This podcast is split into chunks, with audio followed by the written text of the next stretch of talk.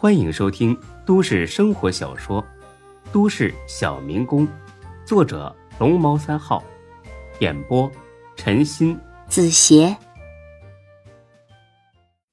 第七百四十八集。才哥呢，呵呵一笑，先等会儿啊，来了桌熟客，我过去打个招呼。说罢呀，才哥就离开了，留下魏西山一脸的错愕。错愕之后。就是咒骂，好你个刘永才呀！心计都生死不明，你还有心思跟熟客打招呼，什么意思？盼着他死？对呀，他死了，你好霸占他的产业。你这个卑鄙无耻、落井下石、趁火打劫的小人！左等右等，等了快半个小时了，也不见蔡哥人影。看来呀，刘永才是故意躲了。魏西山把心一横，决定起身走人，去找孙志说的第二个人求救，也就是钟小雪。但他就没好好想想，为什么孙志会让他先找才哥呢？很快他就会知道，这个世界上没有无缘无故的信任。刚起身，才哥就回来了，推着餐车过来的，有饺子，有菜，还有酒，很是丰盛。你什么意思？你呀，急着回真市，路上肯定没吃好吧？我特意上厨房啊，让人给你做了点吃的。哎，来，呃，初次见面呢，咱们小酌几杯啊，就当是给你接风了。魏西山愤怒了：“刘店长，你觉得这么做合适吗？孙继还在拘留所里，你竟然有心思喝酒？哎，亏他这么相信你。”哼，你自己慢慢喝吧，我可没这个雅兴。说着，他就要走。才哥呢也不急，哈哈笑了。哎呀，老魏呀，你坐下啊，等我说完了再走也不迟。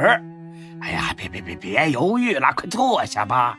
啊，再急也不急这一会儿吗？李青山考虑了两秒钟，最后呢还是坐下了。他倒要看看这刘永才。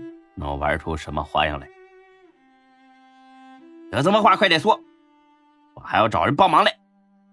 才哥慢悠悠的给魏西山倒了杯酒。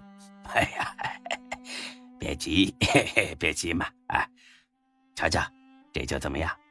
不瞒你说呀，这可是我的珍藏啊，自己都不怎么舍得喝。对了，你刚才说孙志现在深陷困境。只能等着挨整了，是吧？说着呢，才哥就端起酒杯抿了一口，之后呢，又吃了几个花生米。这种举动让魏西山很是不爽。你耳朵不好使啊？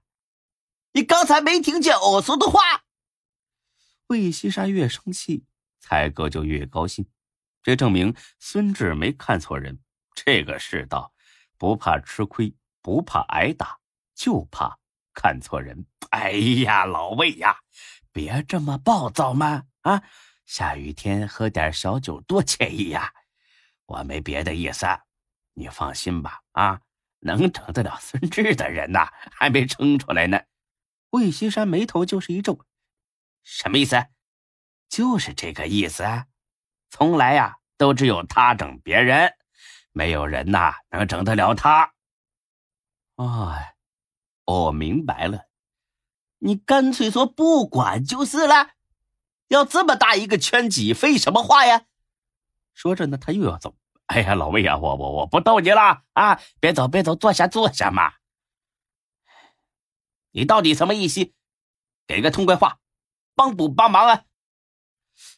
你这不是废话吗？当然帮啊！那你还弄这一套？老魏呀，看来呀，你还是不太了解孙志。尽管放宽心啊，他绝对不会挨整的。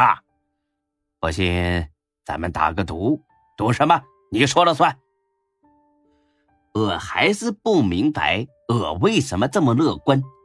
但是我必须得提醒你，你这是盲目的乐观呐。那边的情况比你想象中的要负责。要严重啊！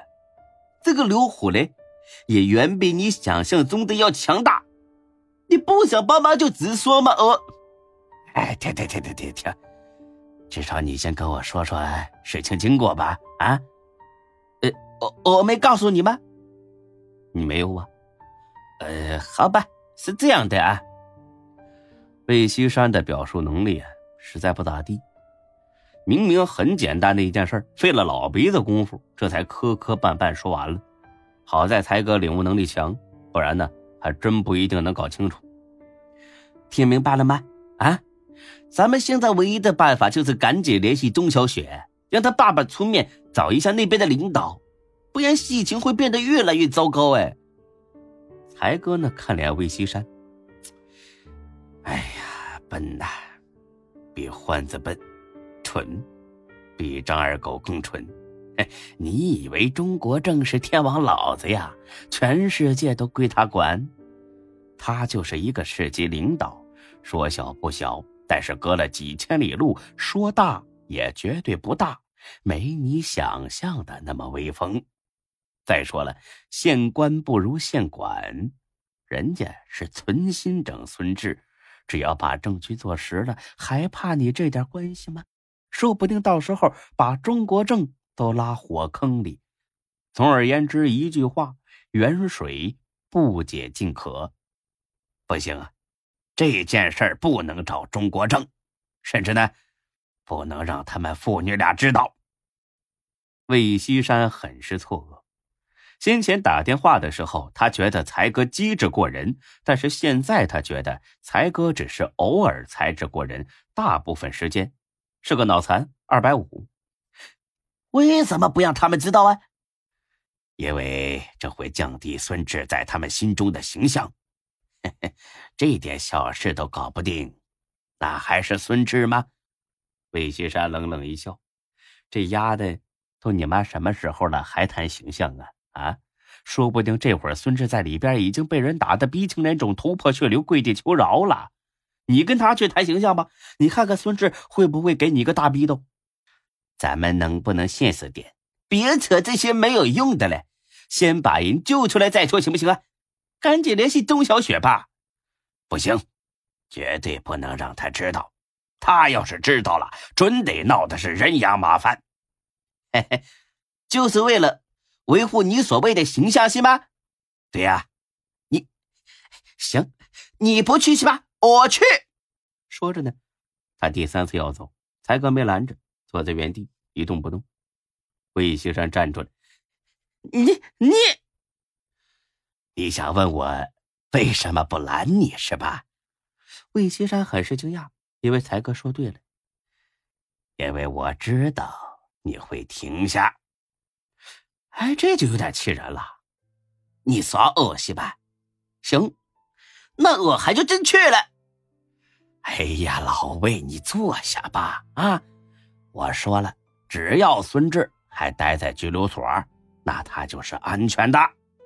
那些公务人员再混蛋，会傻到自己地盘把他整残了吗？所以啊，咱们不用着急啊。咱们现在要考虑的是他释放之后的事儿。刘虎肯定不会就此罢手，还会再次报复他，而且是变本加厉，把他往死里整的一种。魏西山呢，觉得很有道理。再一次又坐下来，你有什么主意？